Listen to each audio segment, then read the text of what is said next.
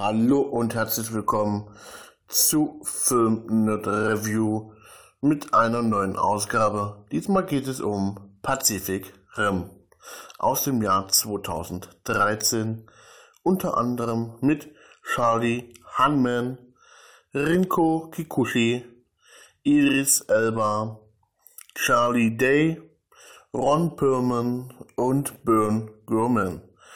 Regisseur ist Herr Del Toro, den man aus sehr vielen bekannten Filmen kennt. Zum Auftakt von Pacific Rim 2 habe ich gedacht, werde ich euch nochmal einen kleinen Rückblick zu dem ersten Teil des Filmes geben. Ähm, Charlie Hunman, bekannt aus Sons of Anarchy, war damals der Hauptdarsteller. Ähm, ein Fantasy-Action-Film mit einer Länge von etwa 2 Stunden 12 Minuten, der wirklich hervorragend gewesen ist, mit einer Altersfreigabe von FSK 12. Wie immer versuche ich euch nicht ganz so viel zu verraten, um euch den Film spannend zu halten, aber dennoch ein wenig Handlungsinhalt gebe, damit ihr zumindest eine Ahnung habt, worum es geht. Der Film fängt im Prinzip ähm, relativ zeitnah an uns an, 2020, wenn ich das richtig im Kopf habe, ähm, wo der ähm, Hauptdarsteller ähm, Hugh, äh, Hugh Human, also Riley Beckett oder Riley Beckett mit seinem Bruder ähm, die sogenannten äh, Pacific Rims steuert. Also diese Riesenmonster, die haben auch äh, viele verschiedene Namen, die ich ähm, mir nicht behalten konnte, um euch den jeden einzelnen vorzune äh, vorzunennen. Auf jeden Fall gibt es da fünf Klassen, zumindest am Ende. Und er hatte im Prinzip die äh, dritte Klasse, der Jäger, das sind sogenannte Jäger, ähm, und hat die zusammen mit seinem Bruder gesteuert.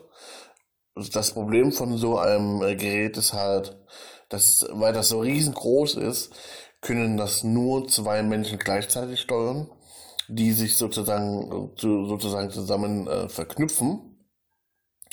Und dafür brauchst du natürlich jemanden, dem man vertraut und mit dem man vielleicht auch die, die verschiedenen Gedanken teilen kann. Und natürlich ist das immer am besten, wenn das ein Familienmitglied ist, so wie in diesem Fall der Bruder. Auf jeden Fall gehen sie an, in eine Mission, die ähm, äh, gegen eines dieser Monster ist ähm, und gewinnen auch. Aber äh, der Caillou, wie man die Monster nennt, tut in diesem Kampf äh, den Roboter sehr schwer verletzen und ähm, schafft es auch in die Hülle einzudringen und so den Bruder zu töten. Und dann gibt es ein, äh, ja, im Prinzip so eine Art Fernsehbeitrag, so Nachrichtenbeitrag, der zeigt, was in der Zwischenzeit dann alles passierte. Weil ähm, die Fahrt geht dann so etwa fünf Jahre in die Zukunft, wo äh, das Jägerprogramm im Prinzip fast eingestellt wird, weil die Leute sagen, das äh, hilft uns nicht. Ähm, viel besser ist es, sich doch einfach nur eine riesen Mauer dahin zu stellen äh, und zu für, äh, ja, abzuwarten. Aber wie wir das schon in den aktuellen Lage des Herrn äh, Präsident Trump sehen kann, ist eine Mauer keine Lösung. Und das kriegen die Verantwortlichen auch schnell mit, haben allerdings nur noch ähm, vier Jäger da und äh, der Drittklasse, also der äh, dritte Klasse ähm, zu steuern ist auch nicht so einfach und deswegen holt man ihn zurück. Der war in den letzten fünf Jahren äh, Maurer, der Hauptdarsteller, ähm, weil er halt einfach nicht mehr ohne seinen Bruder da hineingehen wollte, was man, finde ich, auch sehr gut nachvollziehen kann.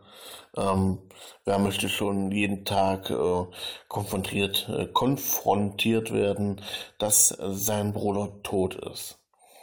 Ähm, was ähm, daran auch interessant ist, ist, dass er ja einen Co-Piloten braucht und das sehr schnell durch die ähm, durch das japanische Mädchen ähm, im abgedeckt wird.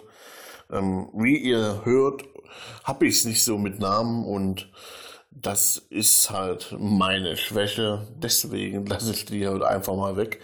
Aber ihr wisst auf jeden Fall, wer gemeint ist. Ähm, die zwei Piloten tun sich dann äh, verschmalzen, was natürlich nicht auf Anhieb klappt, aber am Ende dann doch sehr schnell sehr gute Ergebnisse bringt.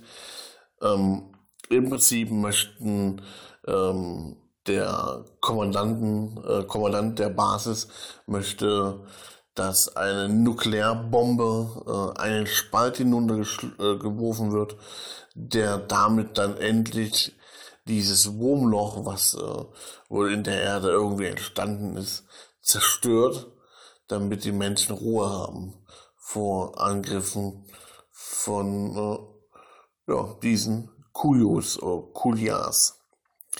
Ähm, ich fand den Film wirklich sehr cool, vor allen Dingen, wie die am Ende äh, das Problem lösen.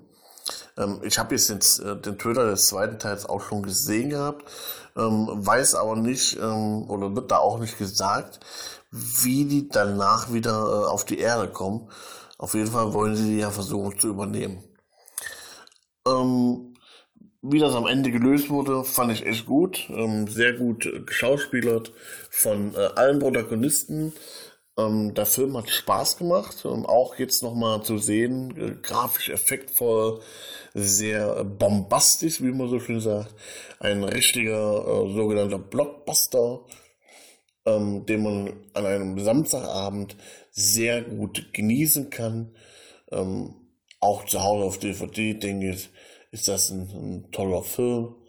Insgesamt würde ich ihn ähm, auch hier acht Punkte geben, weil der für mich einfach so hervorragend umgesetzt wurde. Ähm, IMDB sagt dazu äh, leider nur 6,9 von 10, aber ähm, das ist halt manchmal auch ein bisschen so Geschmackssache. Wer so Heldenfilme mag, äh, aller Transformers, ähm, der wird begeistert sein. Ähm, vor allen Dingen, weil äh, es hier tatsächlich nicht wie bei den Transformers um eine KI geht, sondern es geht um den Mensch, der mit seinen Händen diese Maschine steuert und somit äh, versucht, äh, die Welt ein wenig besser zu machen.